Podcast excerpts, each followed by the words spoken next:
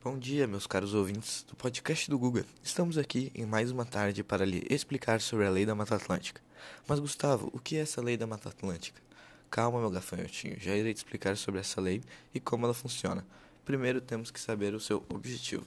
Seu objetivo principal é assegurar direitos e deveres dos cidadãos e de órgãos públicos no que se refere à exploração consciente dos recursos da Mata Atlântica, considerando critérios sustentáveis para não prejudicar os ecossistemas que fazem parte da biodiversidade da floresta.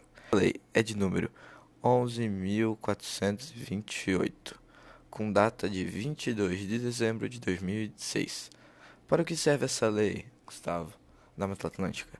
Devido à sua grande importância como bioma brasileiro, foi criado a Lei da Mata Atlântica, que visa assegurar direitos e deveres dos cidadãos para explorá-lo de forma consciente e sustentável, sem prejudicar seu ecossistema, e esse foi o nosso podcast sobre a Mata Atlântica. Agradeço a todos por me ouvirem.